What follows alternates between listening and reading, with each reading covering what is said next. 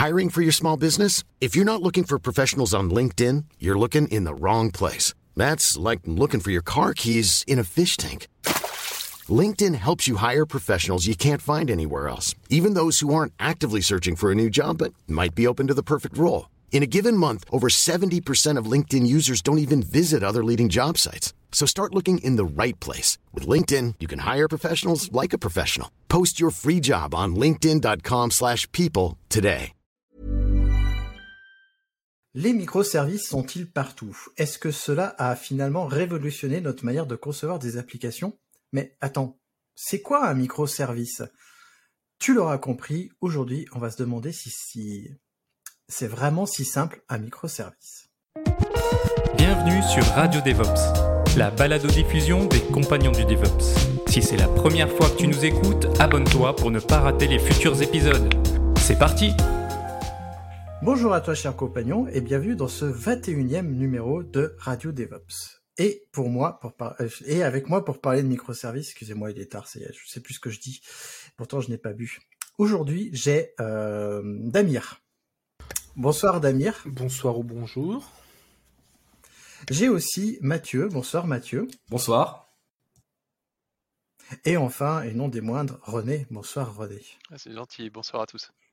Bah, tu es un peu notre papa à tous, René. bah, je sais pas comment je dois le prendre. Oh, c'est beau. Oh, c'est magnifique. L'épisode commence bien. Il commence super bien. Mais avant qu'on commence vraiment, euh, permettez-moi de rappeler à notre auditeur qu'il peut s'abonner euh, au podcast ou à la chaîne YouTube s'il a envie de voir nos belles bouilles et de voir si René est vraiment notre papa à tous ou pas. Et surtout, il peut être notifié s'il active la cloche sur YouTube. Bon, on va vraiment commencer sur les euh, sur les microservices. On va arrêter de dire n'importe quoi, euh, même si c'est si c'est intéressant de dire n'importe quoi. Enfin intéressant, je sais pas, mais agréable. Et on va euh, définir les microservices. Enfin, on.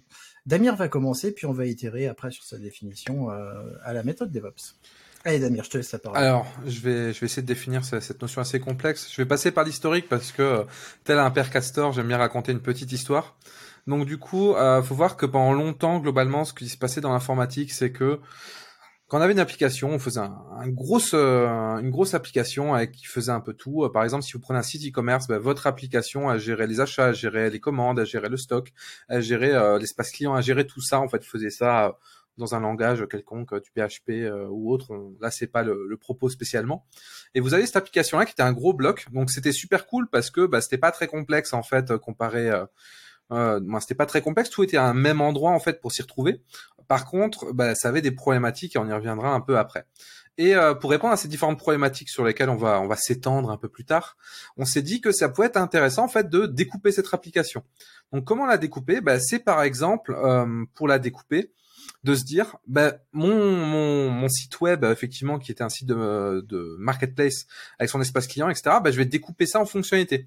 Par exemple, avant bah, mon monolith gérait tout bah ici, je vais faire des services pour chaque chose, d'où le terme microservice. En réalité, c'est des services à part entière, ils sont pas réellement micro, mais ils ont un périmètre bien défini. Et par exemple, j'ai un service qui va permettre de juste gérer les stocks, qui va être un service stock que je vais pouvoir interroger et avoir des résultats de stock, savoir combien bah, il y a de stocks disponibles, etc.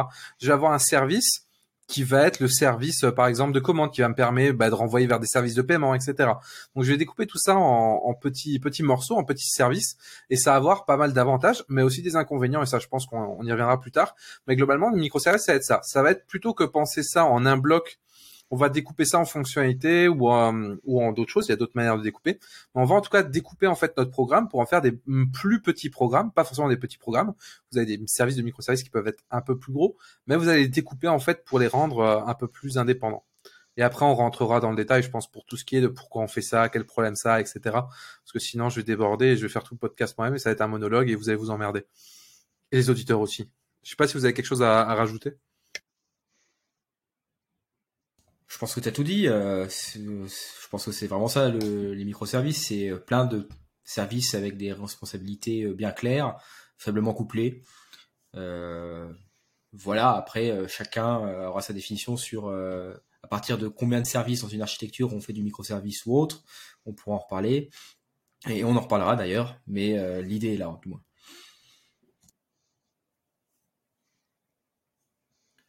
René, t'as pas grand chose à dire comme moi. Hein? Non, je vais m'abstenir. Bon, ben alors on va pouvoir entrer dans le dur du dur. Alors, c'est quoi les problèmes finalement euh, qui sont résolus par les microservices et pourquoi on en est venu à faire des microservices? Euh, Est-ce que l'un de vous veut commencer? Je peux prendre, je des peux prendre la parole. Vas-y. Parce que pour moi, euh, c'était inventé pour ça et je suis, et je pense que c'est toujours le euh, majoritaire. C'était inventé dans les grands, grands groupes tech euh, pour des problématiques orga- org- organisationnelles. Euh, parce qu'on a euh, des entreprises avec des centaines ou des milliers même de développeurs maintenant, et on veut faire travailler ces développeurs euh, dans des petites équipes, donc ce qu'on appelle souvent des pizza teams, donc euh, qu'on peut nourrir avec une pizza finalement, Et une équipe qu'on peut nourrir du moins avec une pizza. Et, euh, et donc, euh, les microservices étaient là pour répondre à un problème organisationnel. Comment je fais travailler tous ces gens ensemble euh, bah, sur un même produit, mais dans des petites équipes. Et donc, le but, ça a été de bah, découper euh, le produit. Euh, quand je dis le produit, ça peut être une marketplace, par exemple, ou autre, en plusieurs services, et attribuer ces, servi- ces services finalement à des équipes qui vont travailler en isolation et parler avec les microservices du voisin avec euh, un système de contrat finalement c'est ça on définit des contrats avec le voisin avec les services du voisin et c'est comme ça qu'on fait communiquer les services donc pour moi c'est vraiment ça le premier point c'est régler un problème organisa- organisationnel quand on a beaucoup beaucoup beaucoup de développeurs et d'équipes Je précise quand même la pizza team euh, parce que euh, on pourrait se dire avec nos pizzas européennes, mais comment tu nourris une équipe avec ça?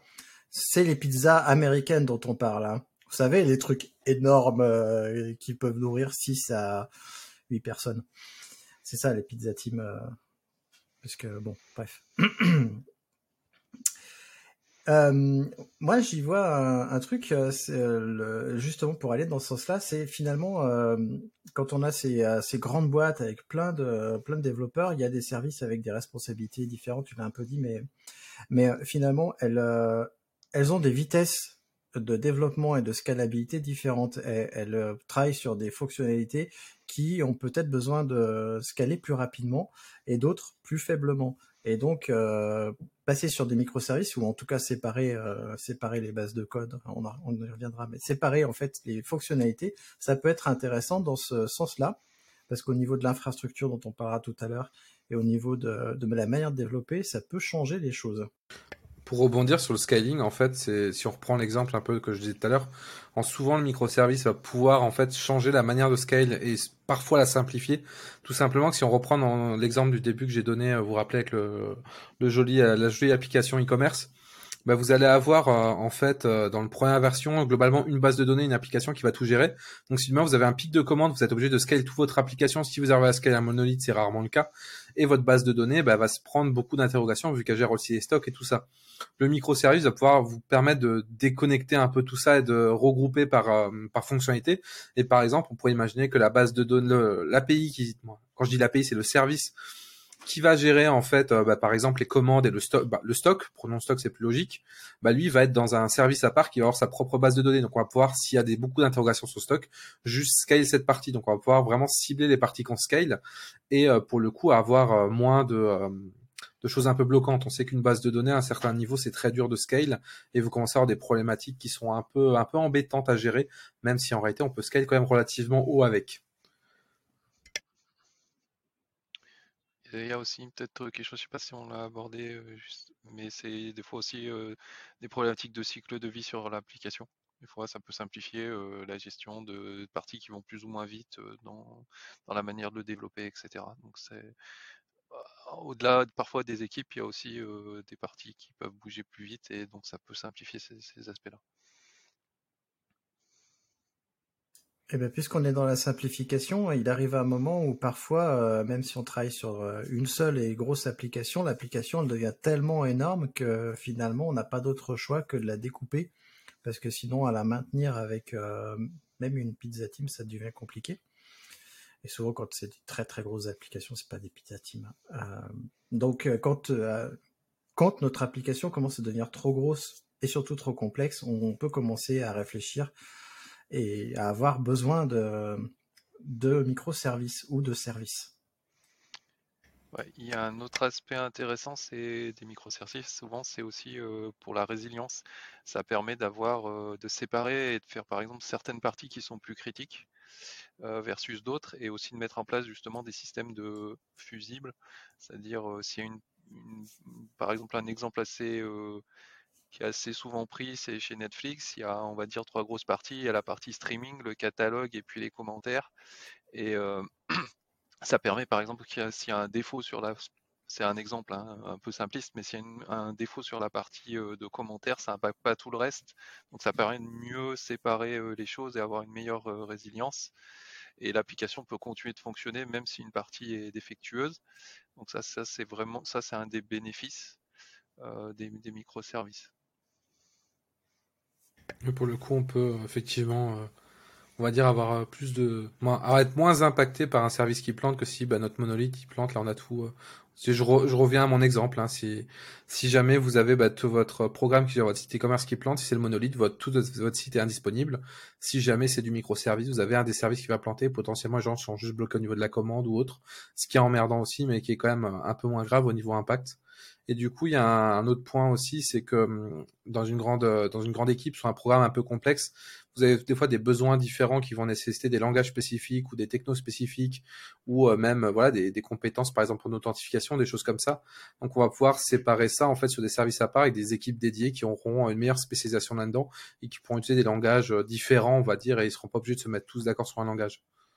Même si on en reparlera, il y a, il y a un peu des limites aussi. Ça peut aussi limiter un peu les coûts parfois parce qu'on peut aussi moduler un petit peu l'infrastructure sur des parties qui sont plus critiques. Ben là, on peut mettre le paquet, euh, redondance, 3AZ, etc. Bon, passer les meilleurs. Et puis ben, sur des parties qui sont peut-être un peu moins critiques sur l'application, avoir une, une, infrastructure un peu plus légère et peut-être un peu moins fiable, mais, mais sur des parties qui sont moins vitales. Justement, on reviendra un petit peu sur l'infrastructure tout à l'heure, sur la mise en œuvre des microservices et euh, du coup, est-ce que c'est pour tout le monde un microservice, enfin une application en microservice?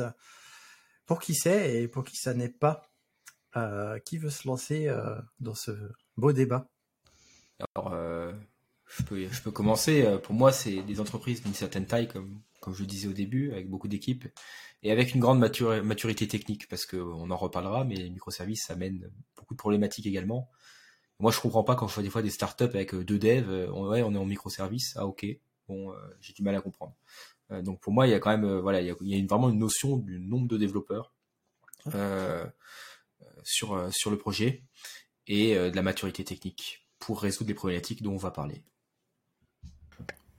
Pour le coup, je rebondis là-dessus parce que c'est vrai quelque chose que je vois, on voit trop souvent. Quand vous êtes une startup, votre but c'est de faire un MVP vous en foutez que le truc soit scalable à un milliard d'utilisateurs parce que vous les avez pas actuellement. Et si vous mettez six ans à construire votre truc, vous aurez cramé tout votre budget, vous les aurez pas vos utilisateurs de toute façon. Donc faites un MVP, faites un monolithe bien sale, c'est pas grave. L'idée c'est juste d'avoir des clients et quand vous aurez les moyens, quand vous allez scaler, c'est là que vous allez pouvoir vous poser des questions. Mais au début, c'est pas votre but. Votre but c'est pas de faire du microservice ou un truc qui va scaler à l'infini. Il faut arrêter avec cette connerie. Moi, je suis désolé du coup de gueule, mais je le vois beaucoup. Si je peux prendre un exemple, c'est comme demain. Vous voulez fabriquer des voitures. Une voiture, avant, vous faites un premier modèle de test quand vous voulez construire une voiture de test, vous allez la faire chez vous dans un atelier avec un ingé qui va la fabriquer manuellement, artisanalement. Vous allez tester. Si ça fonctionne, vous allez construire des usines pour la fabriquer. Vous faites pas l'inverse. Vous n'allez pas perdre. Vous imaginez une marque perdait le temps à construire une usine dédiée pour sa nouvelle voiture. Elle va passer trois ans à construire l'usine. Elle va sortir la nouvelle voiture et elle se rend compte au pro... c'est super. Elle peut en construire 100 par semaine. Par contre, elle se rend compte que bah, ça correspond à rien et que sa voiture elle pourra pas être produite euh, à grand grand nombre parce que bah, se vendra pas et elle doit tout recommencer. En fait, c'est exactement le même cas. C'est il faut pas mettre la charrue avant les bœufs.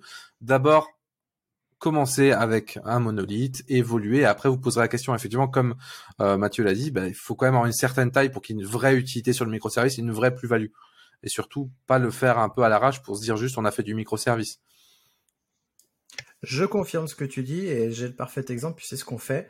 Euh, nous, pour Frogit, on a décidé de ne euh, pas faire de microservices parce que euh, GitLab peut être hébergé en microservice. On a décidé d'utiliser le gros monolithe sur un gros serveur qui n'est pas redondé et qui n'est pas haute dispo. Par contre, notre MVP, c'est on veut pas perdre les données des clients. Donc on fait tout pour pouvoir, quoi qu'il arrive, s'il y a un problème, pouvoir remonter toute l'infrastructure rapidement sans perdre les données. Donc on se focalise sur ne pas perdre les données, mais pas la haute dispo donc pas de microservices. Et pourtant, ça fait longtemps qu'on est en bêta, ça fait un an. Euh, parce qu'on est une toute petite équipe, comme tu le disais. Donc ça sert à rien d'aller et de vouloir le top du top alors qu'en fait on n'a pas de clients. Euh, moi je pensais à un truc. Euh, il y a des grosses sociétés par exemple qui peuvent avoir envie de mutualiser des services entre applications. Des sociétés qui ont plusieurs applications, mais qui ont des services communs à toutes ces applications, plutôt que de dupliquer ce service-là dans toutes les apps, elles pourraient utiliser des microservices et mutualiser euh, ces services-là au niveau des apps. Je ne sais pas si ça se fait. Je pense que oui. Euh, Est-ce que vous avez des exemples de ce type-là? Bah, Les services d'authentification, généralement, je dirais, qui sont partagés au sein d'une même plateforme, par exemple. Moi, je pensais aux services mail aussi qui pouvaient être partagés euh, entre toutes les apps, par exemple. Oui, ou tout simplement, bah, si on prend l'exemple de Google qui a quand même euh, beaucoup de services et sûrement beaucoup de microservices derrière, hein, qui doivent être plutôt des big, euh, big microservices, euh, pour le coup, eux, bah, le service de paiement, on s'imagine bien qu'ils vont pas le recoder à chaque fois. C'est le même service qu'ils appellent à chaque fois sur les différentes plateformes sur lesquelles vous faites des paiements. Après, du coup, euh, bah, on parle de, bon, on dit c'est c'est pour qui, euh, mais il faut pas oublier que bah, ça peut aussi engendrer, je pense, des, bah, des problèmes en fait les, les archis euh, microservices pour le coup. C'est si on l'utilise, bah, comme on disait euh, pour euh, des entreprises qui sont trop petites, ça peut être beaucoup beaucoup euh, bah, beaucoup trop cher en fait euh, en termes humains et en termes euh, financiers pour euh, pour être efficace en fait. Par exemple, il y a aussi d'autres raisons. Je sais pas si vous en voyez d'autres, euh, moins d'autres problèmes qui peuvent se créer en fait en faisant de mauvais choix. Ah, bah, alors, moi, j'ai un bon exemple. hein. Euh, tu veux y aller. Christophe? Ok, merci. Moi, non, mais très rapidement, j'ai, moi j'ai travaillé sur un projet avec euh, 60, quand même 60 personnes et pour le coup c'était pas une petite entreprise, hein, c'est une très grosse entreprise française que tout le monde connaît. Euh, c'était sur un projet microservice, euh, où j'ai vite quitté le navire, ça a été un échec complet euh, parce que les gens voulaient faire du microservice pour faire du microservice, découper pour découper, il y avait aucune raison technique derrière et c'était mais n'importe quoi. Mais n'importe quoi, je veux dire, c'était, il y avait des gros problèmes de gestion de données, c'était un énorme système distribué, c'était un monolithe distribué, comme on dit souvent. Euh, ça n'avait aucun sens. Mais euh, bon, c'est des grands groupes, hein, ils ont de l'argent à cramer. Euh, les SS2I du coin sont contentes. Voilà, ça me permet de placer euh, 50 personnes. Mais au final, bah, le projet a été un échec complet. Et c'est une appli qui aurait très très bien fonctionné en monolithe, en monolithe très très très bien. Donc c'est pas une solution magique. C'est vraiment le monolithe ou même avoir quelques services. On en parlera à la fin. Euh, c'est très bien. On n'est pas obligé d'en avoir 50, de découper pour découper. Il faut bien réfléchir à sa donnée. Enfin bref, il y a plein plein plein plein plein de problèmes euh, qu'apportent euh, les microservices pour moi. Bah, encore une fois, tout le monde n'est pas Amazon, parce que Amazon a la réputation d'avoir 150 euh, microservices, si je dis pas de bêtises, sur son, sur application. Euh, voilà, effectivement, éviter de se comparer à ces géants-là, parce que euh, il y a, voilà, il y a, il y a plein de, de- de- d'entreprises qui peuvent s'en sortir sans ça. C'est un peu, moins pas, pas à cette échelle-là, en tout cas. c'est un peu ce que j'appelle l'effet conférence quand on voit des conférences de gens chez Google ou chez Red Hat ou euh, ou whatever, moins moins Red Hat, mais plus chez Google, chez Microsoft qui vous expliquent leurs problématiques, c'est super intéressant. Mais après, il faut arriver à rentrer dans la réalité, de se dire euh, est-ce que j'ai vraiment besoin de mettre en place un truc hyper complexe? Ça Est-ce que j'ai moyen Est-ce que j'ai la force technique de le faire?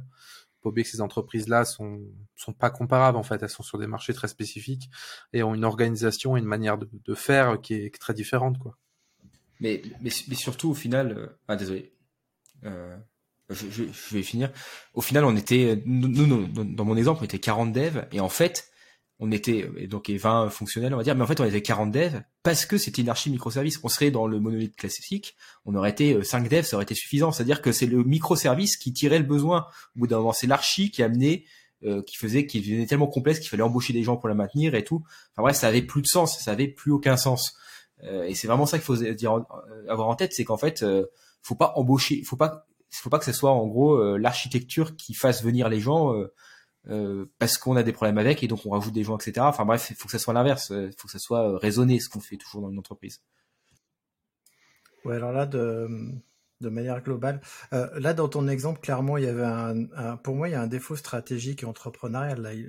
La personne qui a la vision stratégique ou la vision entrepreneuriale, elle aurait dû dire, mais attendez, on peut pas faire ça, on peut pas embaucher 40 devs pour tel, pour un tel truc. Bon, bref. Euh, mais de manière générale, euh, c'est le besoin qui doit guider euh, l'implémentation technique et pas le contraire. En effet, c'est pas parce qu'on veut faire du microservice euh, qu'on fait du microservice. C'est parce qu'on a besoin d'en faire qu'on en fait. C'est parce qu'on a besoin d'aller vers les conteneurs qu'on va vers les conteneurs. Après, après je pense que par contre, bah, pour, pour, avoir un truc peut-être un peu plus positif, parce que là on a un peu critiqué, c'est, je pense, très valable quand on a une, application qui a beaucoup de variabilité. Parce que là, effectivement, ça s'y prête bien. Donc beaucoup de variabilité, ça veut dire quand même peut-être beaucoup de clients. Mais voilà, ça, c'est souvent des applications qui vont, ce qu'on a dit, hein, ça aide à, scaler entre guillemets à, pardon, à mettre à l'échelle. Et du coup, euh, du coup euh, là, dans ces cas-là, euh, une forte variabilité, on va pouvoir démarrer plus facilement les microservices ou pour améliorer la performance. On va avoir peut-être une granularité plus fine. Bref, ça va nous, ça va aider dans ce type de cas. Donc, pour voilà, s'il y a 10 utilisateurs, c'est peut-être pas la peine. Après, maintenant, quand, quand on est un site marchand euh, qui a pignon sur rue, euh, là, ça, là, ça peut faire du sens, clairement. Mais Doctolib est un monolithe. Si pour, pour faire, euh, voilà. Donc faut, ça scale aussi les monolithes, bah, si bien fait. C'est bien fait, ça peut scaler loin, surtout avec les performances des machines aujourd'hui. Mais ouais, je suis d'accord. Oui, en fait, il faut pas oublier que le microservice, comme on disait au début, il est là pour euh, répondre à certains problèmes. Et si vous n'avez pas ce genre de problème, a priori, vous n'avez pas, pas vraiment de raison d'y aller. Euh, surtout si vous êtes une petite équipe. Là, je confirme, si vous êtes une petite équipe, ne faites pas de microservice. Ça ne sert à rien. Vous allez, en effet, euh, augmenter la taille de vos équipes de dev pour rien. Ah, franchement, avoir une équipe de 15 ops pour un, pour un WordPress qui est sur un Kubernetes, ça me paraît pas déconnant. Hein. c'est mais en plus c'est exactement je ça, rigole pire. mais c'est mais parfois c'est presque ça quoi je veux dire c'est vraiment euh... moi j'ai des exemples comme ça clairement oui alors ah on pourrait faire un site statique hébergé sur S3 par exemple enfin bon bref euh, donc euh, euh, il y a un autre truc dans notre petite note c'est euh, le microservice plus message bus c'était un peu cryptique pour moi quelqu'un veut m'expliquer? ah, c'est moi qui bah. l'ai mis bah tu veux tu peux y aller d'ailleurs je te laisse répondre Ouais, je vais essayer d'expliquer. Globalement, en fait, euh, il y a une architecture microservice qui est, qui est pas mal utilisée, qui était pas mal en vogue il y a quelques années, qui l'a encore. C'est euh, de se baser sur du message bus. En fait, globalement, qu'est-ce qu'on va se dire, c'est que plutôt que mon appel, euh, mon API par exemple, la personne, elle a fait un, elle a fait un achat, elle doit aller prévenir du coup sur mon site marchand que dans le stock il y a moins 1. Le service va peut-être mettre de temps à, scale ou on va pas pouvoir le scale, etc on va passer en fait plutôt faire un appel HTTP sur une API REST, on va passer par un message bus dans lequel on va dire un message, on va dire nouvelle commande et ensuite elle, va venir consommer en fait ces messages euh, l'API plutôt que euh, que directement. Ça permet de réduire la latence, ça permet aussi de scaler d'une manière différente, c'est tout simplement que vous allez pouvoir avoir autant de workers que vous voulez derrière le message bus qui vont venir consommer vos messages.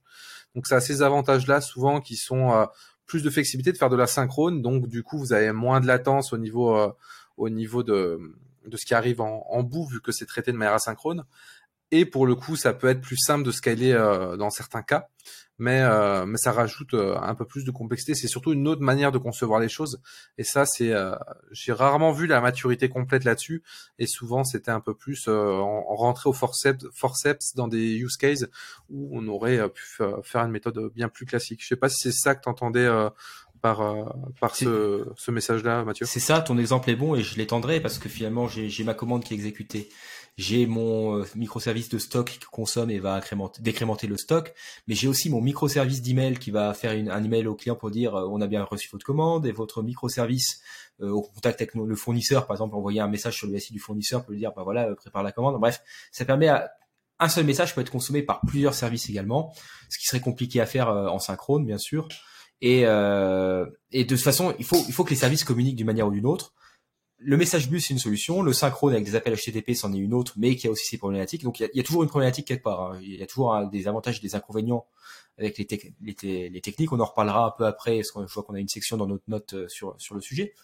Mais euh, voilà, c'est ça l'idée, c'est que tout ça, après, il y a de la théorie. Euh, des, systèmes distribués, donc comment ça fail, euh, quand ça plante, il va avoir des problèmes. Euh, si je perds un message, qu'est-ce qui se passe? Bah voilà, c'est-à-dire que je, je fais pas d'email à mon customer, sa commande est perdue ou pas? J'ai des mécanismes de reprise ou pas. Si ça plante en plein milieu, c'est consommé par un service mais par un autre. Qu'est-ce que je fais? Pareil sur du synchrone. Enfin bref, il y a plein de problématiques. Ça rajoute du réseau, ça rajoute de la latence. Enfin bref, c'est, après ça peut vite devenir infernal. C'est comme Kubernetes. Dans la théorie, c'est magique. Dans la réalité, c'est un peu plus compliqué que ça.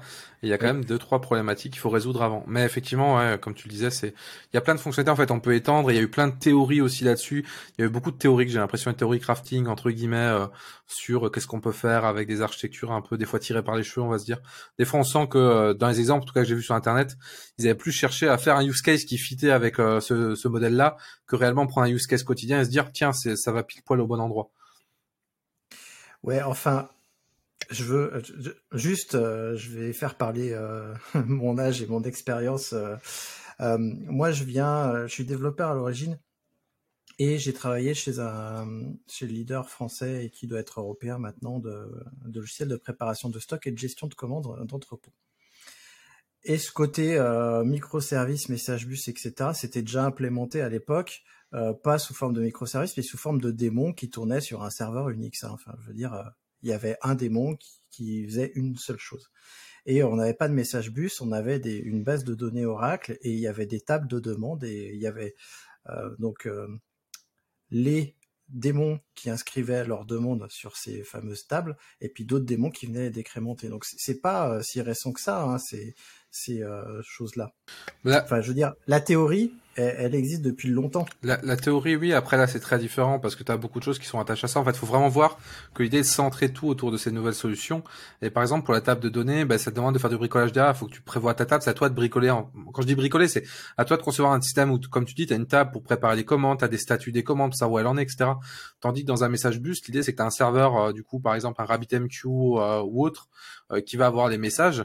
Et derrière, ils vont juste venir consommer ces messages et tu vas avoir plein de mécanismes qui découlent de là, comme disait Mathieu tu as des mécanismes où on peut consommer les messages plusieurs fois, tu as des mécanismes où tu vas pouvoir scale en fonction du nombre de messages dans la queue, des choses que tu aurais dû implémenter en fait toi-même dans une base de données. Donc c'est sûr c'est possible, mais après ça aurait pris plus de temps et ça aurait aussi engendré de la latence. C'est-à-dire une base de données, on sait tous qu'une base de données relationnelle c'est pas tout ce qui est plus fun à gérer et c'est surtout quelque chose qui entraîne des problèmes de scaling euh, assez rapidement aussi. Donc là c'est une solution différente. Après c'est comme tout, on n'a jamais réinventé euh, totalement la roue. Hein depuis le début, il y a eu des monolithes qui s'appellent à d'autres monolithes, sauf que là on découpe un peu plus, mais il y a toujours eu un, minimum de découpe de fait entre certaines choses.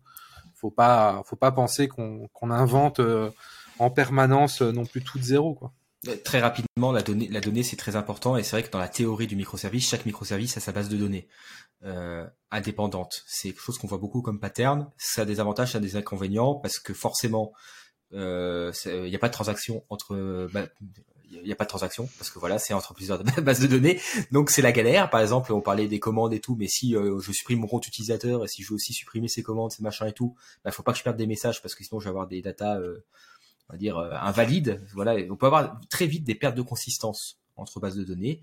C'est vrai qu'à l'époque, enfin même maintenant, aujourd'hui, avec un monolithe ou une base centralisée, on a des transactions et des locks et c'est aussi très bien parfois. It's that time of the year. Your vacation is coming up.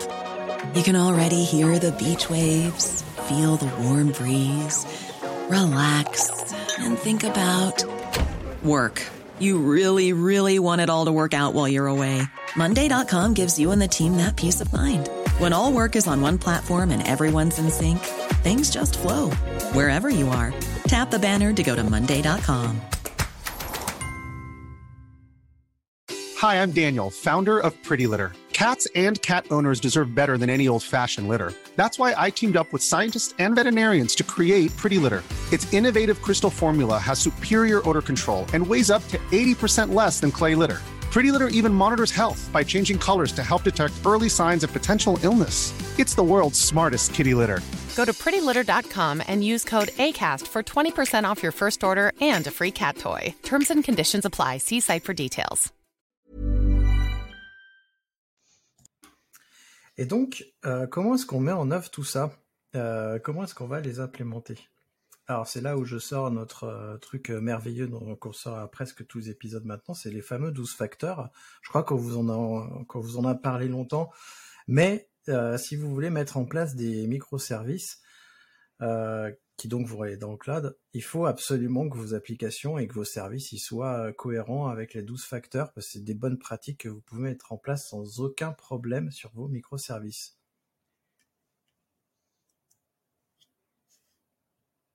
Ça vous a séché apparemment. Vous n'êtes pas d'accord Vous êtes d'accord Non, euh, si, bah, c'est c'est toujours une bonne pratique de toute façon de, de les mettre en place. C'est vrai qu'on l'a déjà répété une paire de fois. euh, dans des épisodes où j'étais pas là aussi, j'avais entendu que qu'on en avait parlé. Donc il n'y a pas de. Je pense que tout le monde est, est d'accord là-dessus. et C'est c'est un fait en fait aujourd'hui. Mais pour le coup, il y a aussi euh, d'autres choses, notamment, euh, je pense, euh, un truc dont on pense moins, c'est l'organisation.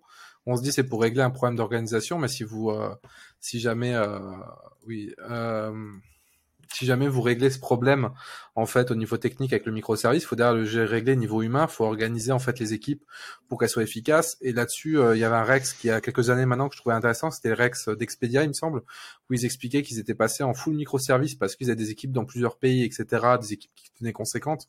Donc on s'imagine bien que ça devenait compliqué de travailler sur des monolithes. Et en fait, ce qui s'était passé, bah, c'est tout simplement qu'ils avaient euh, défini en fait une, vraiment une organisation euh, pour euh, travailler comme ça. Et quand je dis une orga, ça avait aussi des, des choses qui étaient qui étaient un peu moi qui étaient liées à la technique. C'est par exemple un truc très con mais que j'ai trouvé très intéressant, c'est qu'ils se sont dit même si on est tous des équipes des pizza teams indépendantes, on veut tous utiliser la même stack techno. Donc en fait, ils avaient voté pour une stack techno entre eux et une stack qui soit assez flexible et que toutes les équipes avec tous les programmes puissent utiliser. Pourquoi? Parce qu'en fait, ils voulaient que les équipes puissent en fait euh, pouvoir basculer rapidement. Si demain il y a un nouveau produit ou euh, qui réclame une augmentation, que quelqu'un de la team puisse switcher dans l'autre team pour donner un coup de main. Ou autre chose, tout simplement, si demain vous êtes une équipe A, et parce que ça on n'en parle pas, mais niveau organisation, c'est quelque chose qui peut être très vite un- un- une horreur à gérer en microservice dans une grande entreprise. Vous êtes l'équipe, vous implémentez une nouvelle feature. Vous avez votre nouvelle feature dans votre application, elle est très bien. Par exemple, la personne, elle peut, euh, votre site était très basique et maintenant vous pouvez commander en fait plusieurs articles en, même temps. Ben ou ah non, vous avez une nouvelle feature, vous pouvez avoir une adresse de facturation qui est différente de l'adresse de. De livraison. Si jamais vous aviez pas ça avant, en fait, votre, vous avez beau l'implémenter sur votre service, vous allez devoir gérer ça en fait avec les appels aux autres services dont vous êtes indépendant, parce que d'autres services vont devoir, euh, être au courant et supporter cette modification. Et pour faire ça, en fait, qu'est-ce que vous allez faire? Vous allez devoir organisationnellement dire à l'autre team, ouvrir un ticket, lui dire, bah, j'aurais besoin de cette implémentation, etc., sachant qu'elle-même a son propre backlog, son propre cycle de vie, bah, avec euh, une organisation comme celle qu'ils avaient fait euh, Expedia. Ce qui était intéressant, c'est qu'en fait, vu qu'ils étaient tous sur la même stack technique, ils n'avaient pas à faire de, de tickets ou quelque chose comme ça qui galérait à être traité, ou ça va partir, je pense qu'on a tous connu, en guerre entre product owners de différentes équipes, où il va dire, eh, priorise-moi ça, parce que j'en ai besoin pour telle feature, etc. Là, vous allez pouvoir directement faire une merge request qui va être acceptée beaucoup plus facilement. Donc c'est euh, c'est ça que je parle en orga, c'est avoir une vraie cohérence et une vraie euh, homogénéité là-dessus. C'est l'idée, c'est pas de faire quelque chose en se disant c'est la technique, il y a pas du tout d'organisation à gérer, tout va se faire magiquement. On va on va commander des pizzas chez Domino's Pizza ou Pizza Hut pour citer encore une fois un- un- une société américaine histoire de changer. Et euh, on va commander des pizzas, on va voir comment les gens se réunissent autour de la table. On va dire cool, bah vous avez gagné des microservices. C'est pas comme ça. Il y a un vrai côté organisationnel à penser. Et je pense qu'aujourd'hui, sur une grande entreprise, on peut faire des choses super intelligentes et super efficaces. En fait, c'est vrai qu'après, le microservice, c'est euh, une des forces, c'est effectivement de pouvoir mixer les technologies euh, de database. On a dit une database par microservice, mais euh, du coup, on peut faire des choses assez. Si ça a du sens, on peut faire du, du SQL à des endroits, enfin, du transactionnel, du, du RDBMS, pardon. Et, euh, et de notre côté, du NoSQL, etc. Euh, On peut aussi mixer les langages. euh, ça, c'est super cool, mais il y a aussi. Ça amène son lot de complexité aussi. Et, euh, et du coup, attention à ce travers-là, parce que ça finit à la fin, il peut avoir aussi un problème de compétence. et ça, c'est ce que disait Damir très justement. si c'est trop spécifique, les gens peuvent pas forcément basculer d'une équipe à l'autre. Ça, ça entraîne des problèmes du coup plutôt organisationnels RH ou, ou de compétences assez, assez dra- dramatiques, je pense. Bah, du coup, si on veut rester dans l'organisation euh, et comment est-ce qu'on met en œuvre les microservices, est-ce qu'on parlerait pas justement de la gestion des dépôts Git pour gérer nos fameux microservices? Parce que j'imagine on va pas tout mettre dans un seul dépôt Git, ou alors si on met tout dans un dépôt Git, il faut peut-être faire des, des répertoires. Qui veut nous parler de ça, qui a des expériences là-dessus? Ça, encore une fois, ben, je, je vais, je vais reparler rapidement là-dessus. Ça dépend vraiment des équipes, ça dépend de la manière dont elles aiment travailler. Je pense que important quand on fait une migration comme ça, entre guillemets, qu'on passe du, du monolithe au microservice ou quand, au niveau opérationnel et technique, c'est comme j'ai, c'est d'inclure tout le monde dans la démarche et de voir ce que les gens et les équipes préfèrent, en fait. Parce que si vous commencez à forcer à utiliser des modèles qui sont peut-être pas adaptés à l'entreprise ou que les gens du terrain, euh, bah, ont, ont plein de problèmes avec, ça va pas fonctionner. Donc ça, c'est à vous de voir. Après, personnellement, j'ai une préférence pour découper ça en répertoire, euh, moi, avoir un repo par euh, euh, par équipe. Après, il y a des autres structures qui peuvent se défendre. Ça dépend du cas, ça dépend des, des techniciens qui vont être dessus. Ça dépend de beaucoup de choses, à mon sens. Moi, je serais aussi du partisan du un dépôt par service pour plusieurs raisons. La première, c'est que déjà, ça permet de séparer les droits et donc, euh, comme ça, on a des droits différents en fonction des dépôts. Donc, on va, on va dire telle équipe, euh, elle a tel droit sur tel dépôt, etc. Mais surtout, comme on est dans un cycle microservice, les cycles de vie des applications sont pas les mêmes. Et en fonction de l'implémentation qu'on va choisir et dont on parlera peut-être après, eh ben, euh, on va pouvoir, si on fait du GitOps, aller chercher ce dépôt-là plutôt que celui-là, etc. Alors que si tout est dans le même dépôt, ben, on va potentiellement tout récupérer. Euh, et donc moi je préfère séparer les choses. Et comme on est de toute façon dans des grosses euh, sociétés avec plein de pizza team, euh, on peut se permettre de gérer plusieurs dépôts. Pour moi, c'est une question d'outillage. plusieurs repos ou un seul repo, c'est vraiment une question de j'ai plein de services, je sais pas, 10, 50, 100, etc. Il faut monter les dépendances régulièrement, de manière automatique si possible pour éviter les failles, les images de base de mes conteneurs, etc. Faut pas oublier un service. Tiens, ah celui-là je l'ai pas mis à jour depuis deux ans parce qu'il tourne et puis on l'a oublié entre guillemets. Bref, pour moi c'est vraiment euh, comment je gère mes dépendances même entre librairies, parce qu'on va avoir des librairies communes généralement entre services. On parlait de socle commun, mais c'est un peu ça aussi euh, parce que plusieurs services peuvent utiliser un socle commun de librairie pour interagir avec euh, le SI ou même entre services. Euh, voilà, on parle de message bus, il y a forcément des libs euh, pour communiquer. Il faut monter à jour euh, tout ça, etc. Il faut pas que des services se retrouvent derrière. Et ça, c'est vraiment de l'outillage. des trucs comme, enfin, des, des bots pour faire les, les PR pour mettre à jour. bref, il faut des choses. Il faut vraiment réfléchir à l'outillage. Je pense que c'est le plus important. Après, la manière de faire, ça va dépendre des entreprises, comme disait Damir pour moi. Mais tu as raison d'insister sur la sécurité, c'est que c'est beaucoup plus complexe de gérer la sécurité quand il y a plein d'équipes qui gèrent plein de projets dans tous les côtés et dont on en parlait tout à l'heure, je sais plus c'était qui qui en parlait, mais des cycles de vie différents. Il y a peut-être des programmes qui vont quasiment pas bouger de l'année, il y a d'autres qui vont bouger tous les jours, mais c'est pas pour ça qu'il faut pas les mettre à jour et on a très vite fait de mettre un microservice de côté. Donc comme euh, comme disait très justement Mathieu, il y a beaucoup d'outils aujourd'hui, notamment avec l'avènement du conteneur. Il y a eu beaucoup la mode des des, des, euh, des tests statiques, etc., et notamment des dépendances. Après, faut pas hésiter aussi à faire des pen tests réguliers, voire euh, du euh, du bug bounty, on en avait déjà parlé. Pour le coup, c'est des choses qu'il faut pas hésiter à faire. Et il faut alors l'épisode précédent, pour ceux qui n'ont pas écouté, je vous invite à l'écouter. Euh, je parlais de la théorie capitaliste appliquée à Kubernetes. Là, je vais appliquer la théorie du ruissellement de la sécurité. du coup à l'informatique. Donc, il faut vraiment que la sécurité en fait ruisselle du, du, top en fait de la gestion vers les différentes équipes en fait pour pour expliquer pour avoir un vrai contrôle et une vraie vérification de sécurité euh, dans toutes les équipes et pas juste centralisé sur euh, des, parties d'applications qui vont spécialement évoluer. Alors je reprends la parole euh, cinq minutes parce que tu parles de l'épisode précédent, mais je connais le, planning de publication. Donc l'épisode dont tu parles, c'est Actu DevOps d'octobre 2021, qui est quand même sorti il y a plusieurs mois, parce que même si on enregistre ces deux épisodes à la suite, le Radio DevOps que vous êtes en train d'écouter sort plusieurs mois après l'actu DevOps. My bad.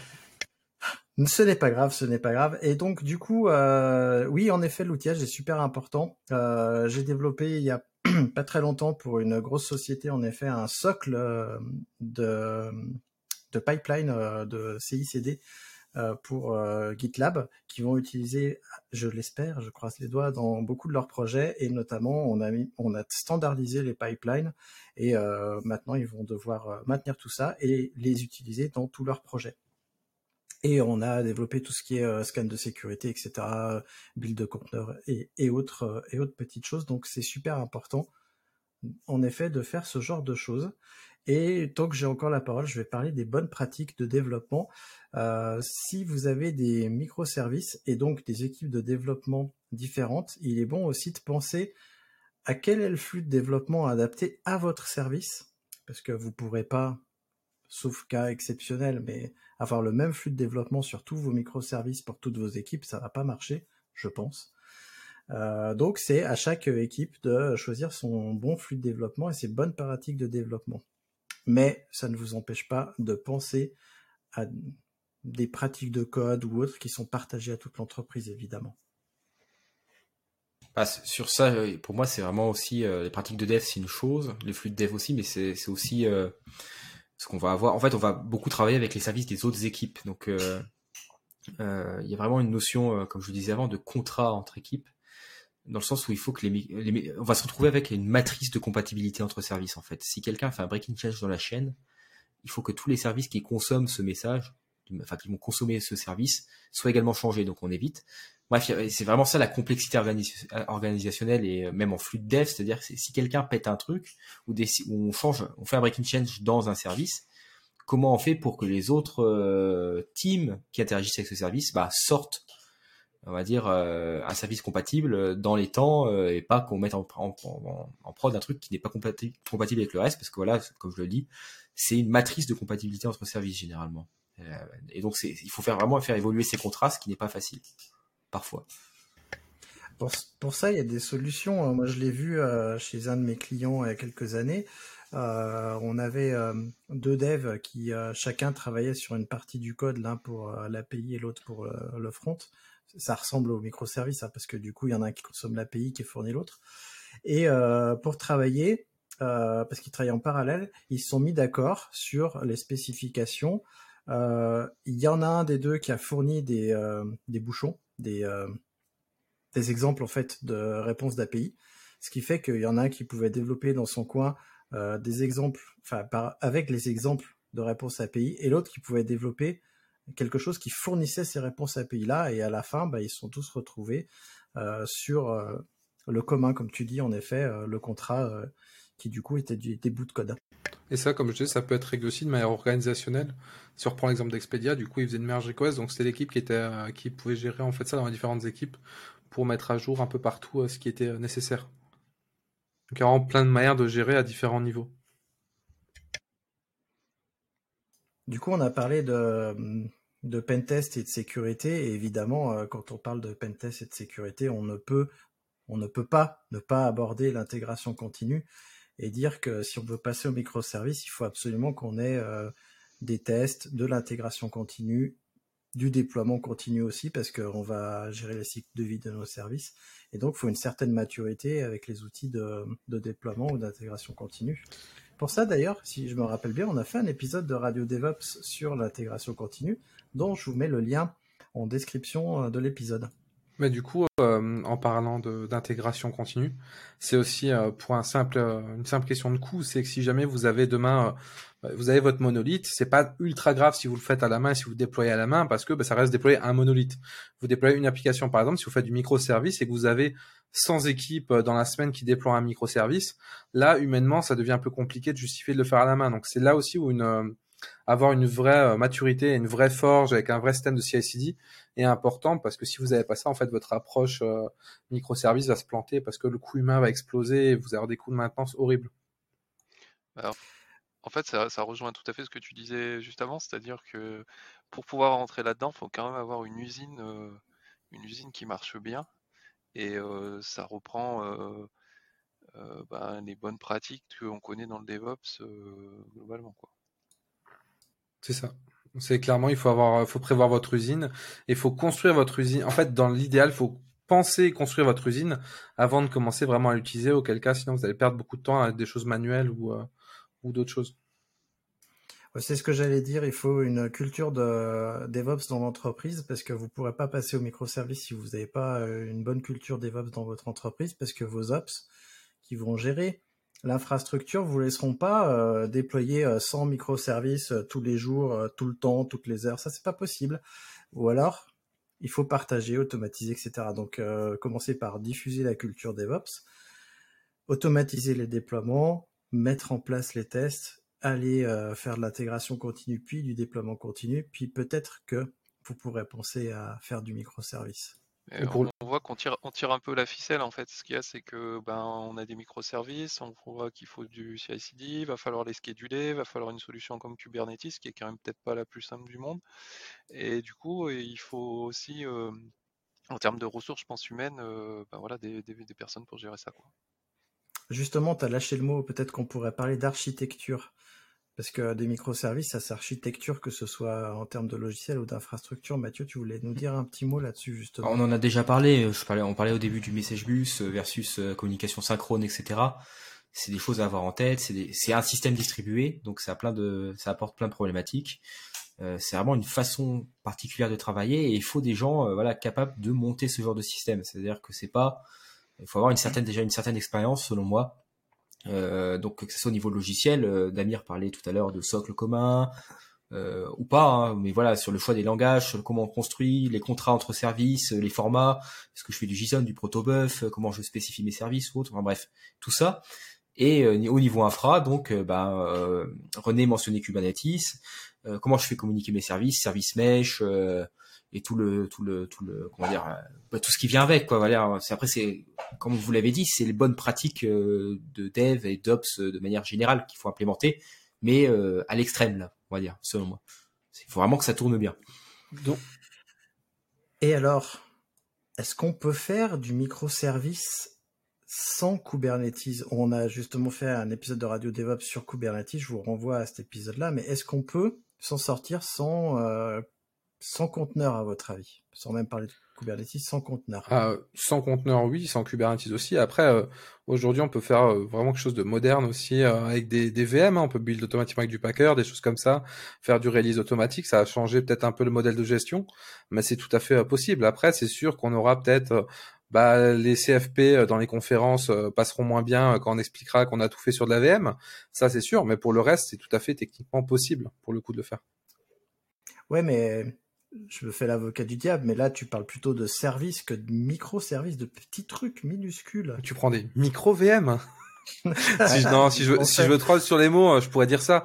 Après, le vrai, en fait, le vrai, la vraie chose aujourd'hui qu'apporte Kubernetes, et ça, même si c'est pas le produit que je préfère au monde, faut quand même l'avouer, c'est qu'aujourd'hui tu veux faire une infrastructure microservice avec derrière euh, du GitOps entre guillemets, des choses comme ça. Bah souvent tu as plein de produits qui sont euh, bien documentés, bien connus, qui euh, marchent globalement bien. Alors je dis pas que c'est les choses les plus propres, qui sont parfaites, etc. Mais c'est aujourd'hui la solution pas clé en main, mais en tout cas c'est un peu plus guidé. C'est toujours pareil, c'est un peu le choix par défaut parce que tu n'auras jamais vraiment tort, ça fonctionnera. Et c'est pas Netflix à une époque qui faisait de la VM comme ça Ils buildaient avec, euh, je sais pas Packer, mais un outil comme ça, et ils faisaient du, ils installaient leurs apps avec du RPM et hop, ils balançaient ça dans un groupe d'autoscaling et puis voilà. Et finalement, c'était. Bah, il y en a plein qui font ça, mais ça marche en fait. Oui, ça marche très bien. Ça marche super bien. Oui. C'est euh... juste qu'après, en fait, euh, les gens utilisent Kubernetes parce qu'il y a plein de choses qui sont. Euh, il y a la hype, mais aussi plein de choses qui il y a, plein de choses qui existent dessus. Aujourd'hui, tu cherches un outil enfin, de déploiement et tout. Euh, bah, tu as un truc comme Argo, ils sont totalement liés à Cube. Donc, tu te dis, euh, ah ben je fais un Cube, ça je mets un Argo, c'est bon, c'est fait aussi. tu euh, du Prometheus avec du Grafana, euh, avec un opérateur Cube, ça passe très bien aussi et tu vas le gérer facilement. Moi, c'est toujours entre guillemets, tu as, vraiment beaucoup de solutions qui sont orientées Cube aujourd'hui. Donc, bah forcément, c'est il y a a entre guillemets le marché à demander du Cube bah, le, marché a développé des solutions pour Cube, donc maintenant les gens prennent du Cube. Ouais, alors je suis assez d'accord avec ça. Néanmoins, euh, récemment, il y a les rapports, euh, donc il y a le rapport Dora qui est sorti euh, sur le DevOps en 2021, dont j'en ai fait une vidéo justement, et on s'aperçoit que il y a une corrélation entre la vélocité des équipes euh, qui déploient le plus vite, qui, euh, qui déploient le plus fréquemment, etc. Et le fait qu'ils utilisent Kubernetes et des orchestrateurs de conteneurs ou des conteneurs. C'est-à-dire qu'en fait, les équipes les moins avancées, celles qui déploient le moins vite et moins souvent, elles n'utilisent pas des conteneurs. Je dis pas que il y a, y a un lien. Je dis juste que c'est un constat que les équipes les plus rapides et qui, celles qui déploient le plus souvent utilise des conteneurs. Est-ce que le lien, c'est pas plutôt que les équipes euh, qui ont le plus de maturité sont souvent sur du Kubernetes proportionnellement et les autres équipes sur des infra legacy? C'est peut-être ça aussi. C'est exactement ce que je viens de dire en fait. Ouais, donc je pense que c'est vraiment ça pour le coup le, vrai truc. Euh. C'est euh, donc je sais pas si il y a un truc là-dessus, mais bon, en tout cas c'est un constat qu'on peut faire. Et eh ben du coup, euh, si on veut implémenter et mettre en œuvre les microservices, euh, qui dit microservice dit euh, service de partout, dit log, de partout, dit vous pourrez pas vous en sortir sans centraliser vos logs. Donc il faut dans votre infrastructure penser à centraliser vos logs. Il y a plein d'outils qui existent. On a parlé de Grafana Prometheus. Donc si vous utilisez Asta Grafana Prometheus, vous pouvez utiliser Loki qui permettra de centraliser vos logs sur Grafana. Vous pouvez utiliser d'autres services et euh, parce que ça vous évitera justement d'aller gratter ce que je faisais il y a plusieurs années. Vous connectez sur un serveur, allez voir tel log de tel machin, puis c'est pas là, donc allez sur tel... Bref, vous gagnerez du temps. La centralisation, juste si je peux ajouter un petit point, c'est aussi une question de sécurité. C'est qu'en fait, si jamais demain vous avez une machine qui est corrompue, en fait, la personne, elle a accès à votre machine, elle peut très bien effacer les logs locales et marquer qu'il ne s'est rien passé. Le, fait qu'il soit centralisé, les logs, ça va vous permettre aussi de pouvoir faire de l'analyse d'incidents, étant sûr que les logs, bah, ils n'ont pas transité spécialement sur la machine, au repos, entre guillemets. Et ça vous permettra aussi, par exemple, de déclencher des alertes en cas, par exemple, d'actions euh, étranges. Exactement. Et dans une philosophie DevOps, vous pourrez partager euh, les logs avec les développeurs sans forcément qu'ils aient accès à la machine en SSH, par exemple. Euh, c'est une bonne chose. Et si vous voulez corréler, puisque tu viens de parler de corrélation, il vous faut une supervision et un monitoring. Enfin, de toute façon, ça, vous ne pourrez pas vous en passer. Si vous centralisez les logs, vous avez déjà votre monitoring et vous pourrez justement avec, si vous utilisez Grafana, Loki, etc., dans la même interface, vous pourrez corréler les choses en plus. C'est euh, vraiment super, euh, super bien, je trouve. Et je dirais aussi une chose. Ah bah, je t'ai je laissé René. Ah, ok, d'accord. Non, non, je voulais juste te dire que pour moi, c'est indispensable parce qu'à l'échelle où, enfin, si on parle de, justement de microservices, on, en a, risque d'en avoir beaucoup. Euh, sans centralisation, c'est juste un problème. Euh, le moindre troubleshooting va devenir un truc euh, complètement délirant. Donc, c'est absolument indispensable pour ce que disait Christophe, faire les corrélations et trouver d'où viennent les problèmes. Par contre, bah, c'est aussi ce qu'on disait, c'est qu'on vient de tirer une. Enfin, quand je disais on tire la ficelle et il y a des trucs qui viennent, euh, bah, ça veut dire aussi qu'il faut une stack euh, Prometheus, Grafana, ELK, n'importe, euh, peu importe la solution. Mais ça, c'est un, c'est un coût en plus, c'est une des compétences en plus. Et là, pour le coup, ça, c'est vraiment. Enfin, ça va être difficile d'y couper. Et C'est pour ça que Mathieu disait que le microservice, ça coûte cher en termes de développeurs, mais du coup, ça coûte cher aussi en termes d'ops, du fait c'est ça. Parce qu'il faut, faut des ops pour euh, héberger tout ça. Des ops euh, ou des services cloud qui coûtent aussi un certain prix.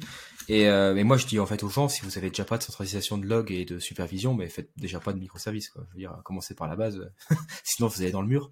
Et je dirais même que les microservices apportent des nouvelles pratiques de monitoring. On parle beaucoup de observability, de tracing maintenant, même de traces, pas forcément seulement de log et métriques, parce que vos messages entre microservices vont se balader de service en service, il faut pouvoir les suivre. Et c'est à ça que sert le tracing, mesurer la latence entre les services, pour avoir un, ID de, de, de trace, on va dire, pour que le message soit suivi entre services et voir vraiment dans quel ordre il s'est exécuté, etc., etc. Et c'est tout un, un outillage nouveau, euh, enfin nouveau, qui est en train de se, standardiser avec des, choses comme Open Tracing, des outils, euh, voilà, il y a plusieurs outils de tracing. Et euh, c'est des nouvelles pratiques et il faut, faut commencer déjà par la base avant de se lancer là-dedans. Ouais, clairement. Mais je rajoutais un petit truc là-dessus parce que je vois ça souvent. Euh, le tout n'étant pas de récolter juste des métriques, parce que c'est très facile avec Prometheus euh, de récolter des millions et des millions de métriques, c'est de savoir un peu les exploiter, parce que si c'est pour se dire, on a bah, Grafana, on a mis 300 métriques, mais on sait pas vraiment à quoi ça correspond. Bon, ça se trouve c'est pété, mais bon, le graphe est joli ça à rien. Et c'est ça qui est plus compliqué, je dirais aujourd'hui. C'est pas tant de mettre en place tout ça, parce que du Prometheus, ça c'est logique assez simple au final, dans, quand on y réfléchit. Le plus dur pour moi, c'est vraiment aujourd'hui de savoir interpréter tout ça et en tirer une information intéressante, savoir si ton application elle marche ou pas. Parce qu'on récolte de plus en plus sans euh, forcément se poser cette question. J'ajouterais un petit truc, un peu, là on va revenir euh, deux crans en dessous, euh, bien terre à terre, juste quand même avoir des patterns de log euh, qui sont les mêmes pour un peu tous les microservices. C'est un truc vraiment de base, mais, mais voilà, faut y réfléchir un petit peu. Sinon, ça devient un peu la foire dans les, dans les, dans les logs. Mais standardiser, je dirais même standardiser toutes les approches, tu as raison, hein, toutes les approches communes, que ce soit sur les logs ou sur euh, les manières d'implémenter sur des outils, ça, ça peut être, euh, ça peut quand même être bien. Par exemple, bah, truc tout con, mais si jamais la, forge CI/CD elle est commune à toutes les équipes, bah, que tout le monde nomme par exemple les jobs ou les workers d'une manière standardisée pour s'y retrouver et pas être un jour en mode euh, ah bah du coup il a acquis ce, ce projet-là, etc. Quoi. Tu lis dans mes pensées. C'est merveilleux. dans ce ah type, c'est au, bout. Dans ce type d'organisation, euh, les grosses organisations, on a souvent même des gens spécialisés dans ça. C'est-à-dire que dans les grands groupes, on a, enfin les grands groupes tech du moins, on a l'équipe alerting par exemple. On va avoir euh, ou alors l'équipe, je sais pas moi, stream processing, etc. qui fait en sorte que tout soit standardisé sur ces sujets. Et donc c'est enfin c'est pas du microservice, mais quelque part c'est du euh, côté ops aussi, on va dire, on découpe euh, en, équipe de cette manière. C'est pas quelque chose qui se fait que côté dev. En fait, comme beaucoup de choses, il faut trouver aussi un équilibre entre l'indépendance de chaque équipe pour qu'elles utilisent les meilleurs outils pour eux, mais aussi une certaine rationalisation pour éviter de partir dans le, la stack Pokémon, on va tous les attraper là, parce que à la fin, ça devient un truc de dingue. Bon, ben justement, puisqu'on parle de Pokémon et tous les attraper, on peut peut-être parler des problèmes qu'on peut, euh, qu'on pourrait avoir si on passe au microservice. Euh, quel genre de choses on, parce que j'ai vu la section Popé, du coup je me dis, euh, tant qu'à faire, on va en parler. Quel genre de problème on peut avoir avec les microservices? Alors là, je vois plein de trucs qui s'est ajouté. Je sais pas qui nous l'a ajouté, mais euh, je vous laisse la parole. Alors c'est moi qui ai ajouté un petit peu en live, mais en fait c'est des choses qui ont, été abordées par euh, en grosse partie par Mathieu. En fait, il en a déjà il en a déjà euh, dit dit pas mal. notamment, ben, le premier point un petit peu délicat, c'est que ben, ces microservices, ils parlent tous à travers le réseau. Et qui dit réseau dit potentiel panne ou du moins plus de panne que si on parle sur, sur une machine unique à travers la mémoire ou enfin, voilà. Et, justement, si tu avant de passer à un point suivant, c'est intéressant de justement si tes services si, enfin si tu as besoin de parler à un service mais qu'il n'a pas d'interface réseau du coup et que tu ne peux lui parler que au travers d'un socket Unix, du coup tu peux pas faire de microservice avec ces trucs là. En fait, si tu as des euh, solutions qui euh, qui exposent pas du réseau, tu peux pas les mettre dans des microservices. Ça, c'est un euh, autre des problèmes. Bah, oui, je pense que. Enfin, oui. Tu, peux, tu peux toujours faire du polling, hein, comme à l'ancienne. Quand tu parlais de bases de données qui étaient polées régulièrement avec une table de job, bon, après, mais là, on entre sur des carrés particuliers. Mais sur, le réseau, je parlerai aussi d'authentification, des choses comme ça. Hein. TLS, authentification même des services. Faut pas que une fois qu'on est dans le réseau, bah, c'est la fête. Euh, tous les services, il n'y a plus d'autante, il n'y a plus de TLS, il n'y a plus, bref. C'est ça. Dans l'idée, il faut que la connexion entre chaque service soit chiffrée, soit authentifiée et soit loguée pour pouvoir tracer les attaques, pour pouvoir euh, du coup garantir que euh, puisse pas être espionné et pour garantir que c'est bien légitime l'accès. Donc dans l'idéal, il faut respecter ces trois facteurs-là sur chaque application. Dans la réalité, souvent, malheureusement, c'est pas le cas. On va pas se, on va pas se mentir. J'ai jamais vu une infrastructure vraiment microservice avec beaucoup de microservices où ça c'était respecté partout. Hein. Il y a toujours des exceptions ou des, euh, c'est dans la backlog. Bah, en fait, c'est une question de coût aussi, de retour sur investissement. C'est que euh, on a l'idéal, sauf que pour atteindre l'idéal, euh, le coût va être trop élevé par rapport au retour sur investissement que tu peux avoir en tant qu'entrepreneur ou en tant que boîte il y a ça aussi qu'il faut garder en tête parce que ce truc-là, il, nous sort peut-être euh, de la tête régulièrement, mais il y, a, un côté business aussi dans ce qu'on fait.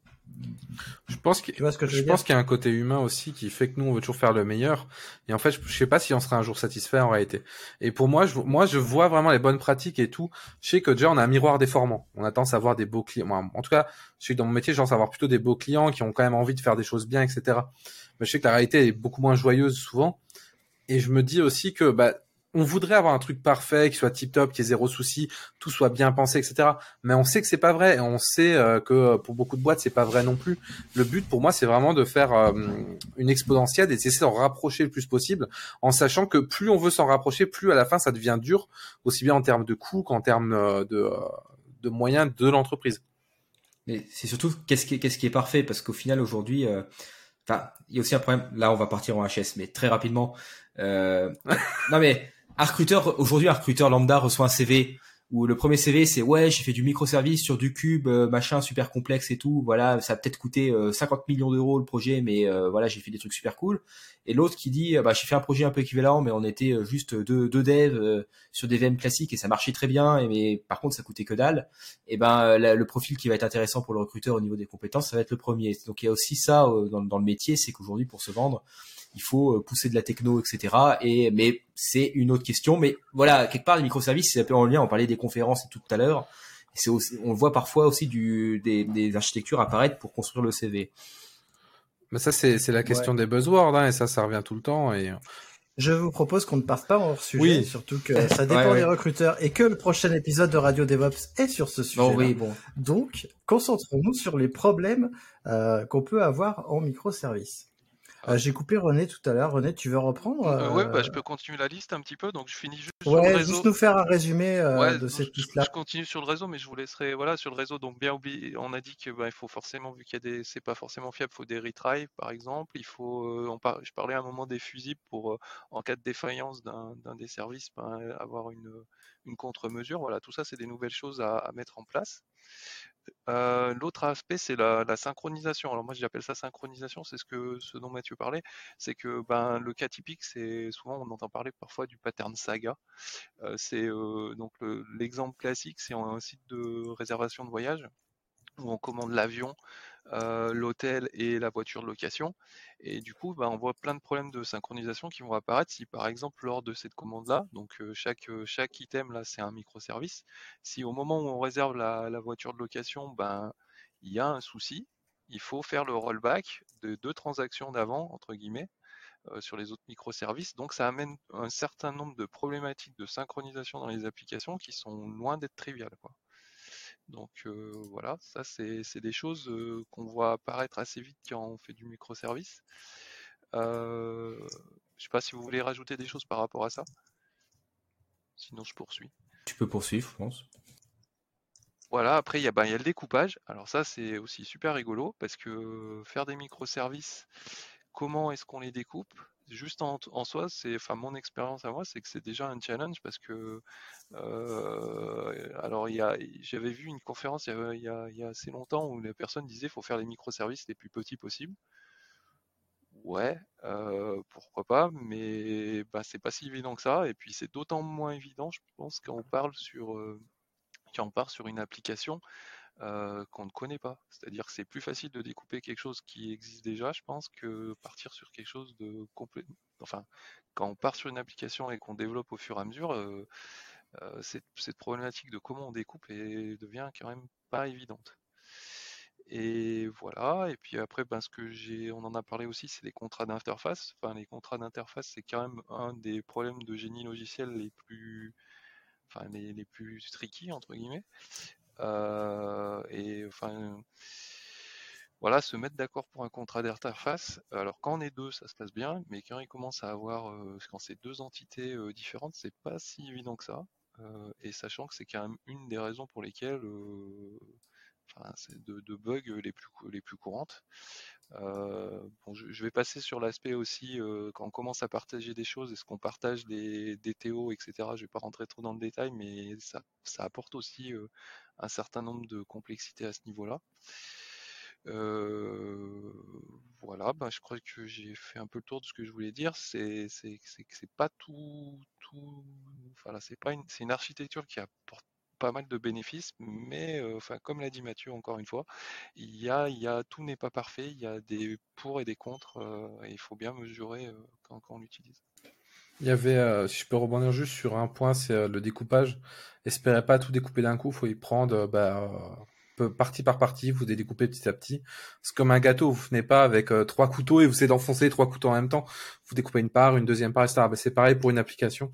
Il y avait un, bon talk euh, du coup euh, de, de Loot Tech sur Twitter qui avait fait euh, au SF euh, Pod, mais il n'a pas été filmé, je crois. Donc, donc du coup, au, au Meetup Symphony à Paris, ça n'a pas été filmé malheureusement, mais c'était globalement, c'est ce qu'il faut retenir. Quoi. Faut pas, faut pas essayer de tout découper en même temps, parce que c'est aller droit dans le mur. Ouais, c'est faut pas découper pour découper, pour juste pour avoir plein de services. Aussi, moi, oui. ouais, non, parce que moi j'ai eu le cas. hein. Moi j'étais dans une équipe. À l'époque, euh, on avait un service. Le manager au-dessus a forcé le découpage. Tout le monde était contre. Bah ok, on a fait de la merde quoi. Mais très bien. Parce que juste parce qu'il voulait euh, faire du microservice, il était dans le dogme. Ok. Enfin bref, ça n'a aucun sens. Ah, les fameux, les fameux managers qui donnent des avis techniques. Enfin, c'est là, c'était, enfin, ouais, enfin, manager ou archi, tu sais, les core team archi, moi, ça m'a toujours bien saoulé en entreprise, c'est l'espèce dans leur tour d'ivoire. Enfin, bref, j'ai arrêté de rager, mais voilà, vous voyez, vous voyez Ah, l'idée. c'est- le, ça, le, bureau, tu sais, au fond d'Open Space, c'est un bureau d'archi, là, tu sais pas trop ce qu'ils font, mais euh, ils vont te dire comment bosser, tu sais, allez. Je te rassure, eux-mêmes ne savent pas ce qu'ils font. Bah, on, on trollera peut-être sur les archives une autre fois. Et comme le monde n'est pas binaire et qu'il n'y a pas les monolithes d'un côté et les microservices de l'autre, j'imagine qu'il y a une infinité de solutions entre les deux. Peut-être qu'on pourrait parler de ça pour finir euh, pour finir cet épisode, euh, dire que c'est pas parce que euh, vous ne pouvez pas tout de suite passer au microservice que vous pouvez euh, forcément garder votre monolithe il y a peut-être d'autres d'autres alternatives.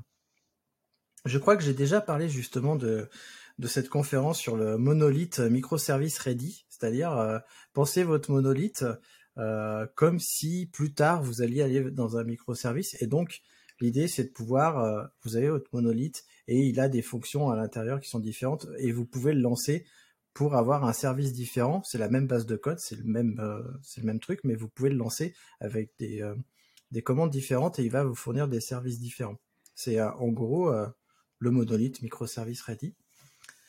Et moi, j'aimerais dire un truc que je conseille aux startups qui commencent et qui font appel souvent à mes services, c'est si vous voulez implémenter un truc que vous savez pas faire, commencez par utiliser un service externe ou un SaaS d'abord qui fait pas partie du coup sur les parties qui font pas partie de votre cœur métier. Ça vous permet d'aller plus vite, d'avoir des services externes qui sont pas des microservices mais qui sont des services quand même, et de réduire votre base de code. Et ça pour moi c'est une voie entre les deux pour réduire la taille de votre monolithe sans forcément faire du microservice mais en consommant des services externes. Qu'est-ce que vous en pensez? Alors question un peu détournée, est-ce que c'est pas du microservice en soi ou toi-même tu n'héberges qu'un service? Ah, je voulais pas le dire. je c'est du... Mais oui, oui, c'est quelque part, c'est un début de microservice, c'est-à-dire que tu as des services externes qui sont fournis, qui sont hébergés par d'autres. Microservice as a service. Donc euh, oui, c'est une solution, c'est sûr. Euh, c'est toujours bien d'utiliser des services externes euh, si c'est pas notre cœur de métier et que le coût est raisonnable. Et après, moi, ce que je voulais dire également, c'est il n'y a pas le monolithe, un monolithe et de l'autre côté de la pièce 300 microservices. Il y a un monde, un monde entre les gens peuvent très bien avoir euh, une architecture orientée service avec deux, trois, quatre microservices. Moi, c'est ce que je conseille à tout le monde. Voilà, c'est euh, pour la majorité des entreprises, c'est l'archi qu'il faut. Pour moi, c'est quelques services bien découpés, pas du microservice. Moi, je qualifie pas ça de microservice, mais quelques services derrière une API gateway généralement. Euh, ça permet déjà de travailler en équipe avec plusieurs équipes en parallèle, d'avoir un peu de scaling indépendant, etc. Et après, pour le reste, bah, on voit au fur et à mesure. Bah, je pense que c'est encore une fois, c'est une, une question d'équilibre, quoi. Faut, faut éviter les extrêmes, quoi. Essayer de trouver le, euh, le, bon ratio et, le faire surtout quand ça fait du sens, en fait. Ouais, pas agir par dogme, comme le disait Mathieu. Euh, dans tous les cas, euh, quand vous commencez à agir comme ça, ça, ça peut pas se finir vraiment bien. En, fait, cette discussion, moi, enfin, je la, trouve intéressante parce que après, Enfin, souvent, enfin moi j'ai assisté à pas mal de conférences où, ben, quand le monolithe, enfin pardon, le microservice était peut-être un peu plus en dans la, phase early adopters, adoption, etc. Et mmh, ce que je trouvais un peu dommage, c'est effectivement c'est ce côté un peu trop silver bullet là, souvent on dit ça, où ça répond à tout. Et en fait, j'ai je trouvais les interventions dans les conférences pas forcément très partiel, enfin équilibré justement. voilà, je pense qu'il faut montrer les, les, avantages, mais pas dire qu'il y a que des avantages. Il y a quand même un certain nombre de, de contraintes importantes. Ça, c'est le monde de la conférence aussi. Hein. C'est, il y a les conférences et il y a la réalité. Et c'est souvent, enfin, moi, c'est un truc que je vois beaucoup, même aujourd'hui, même sur des choses hors du microservice. généralement, le niveau, enfin, les confs, bref, ça va jamais. il faut, il faut vendre. Hein, je veux dire, moi, c'est un peu mon impression ça dépend vachement des confs, mais bon, c'est vrai qu'il y a un effet, euh, mode entre guillemets et, montrer que ce que tu as fait est génial des fois pour te convaincre aussi toi-même que tu t'es pas battu euh, tout seul dans ton coin. Euh, je pense que ça joue aussi, mais effectivement, ça dépend des confs, mais il y a des confs qui sont peut-être un peu plus, un peu plus comme tu le décris que, d'autres. Ben, je crois que nous avons un peu fait le tour de la question et il est temps de conclure, surtout que nous en sommes à plus d'une heure de discussion. C'est encore une fois un bel et long épisode. Euh, moi, je me permets de rappeler à notre cher auditeur que s'il veut discuter avec nous, que ce soit de microservices ou d'autres, il peut nous rejoindre sur la communauté des compagnons de DevOps. Le lien est en description. Et euh, on y discute, on échange sur les microservices, sur Kubernetes, sur les conteneurs et sur plein d'autres choses. Euh, en ce moment, ça discute de packaging Python, si je me souviens bien.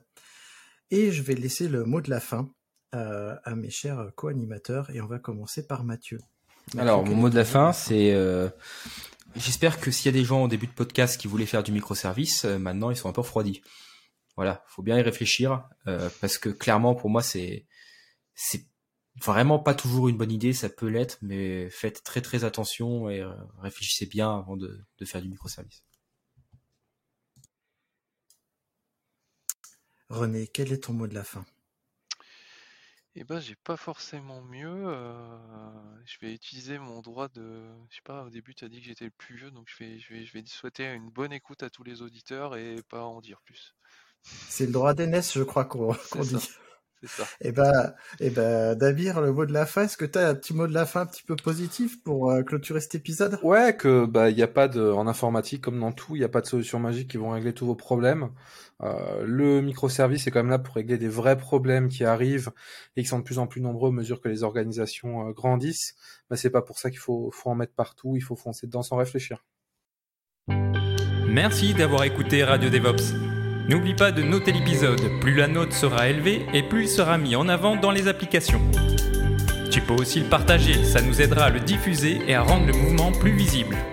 Si tu as envie de discuter du mouvement, alors rejoins-nous dans la communauté des compagnons du DevOps. À bientôt La balado-diffusion des compagnons du DevOps est produite par l'Hydra.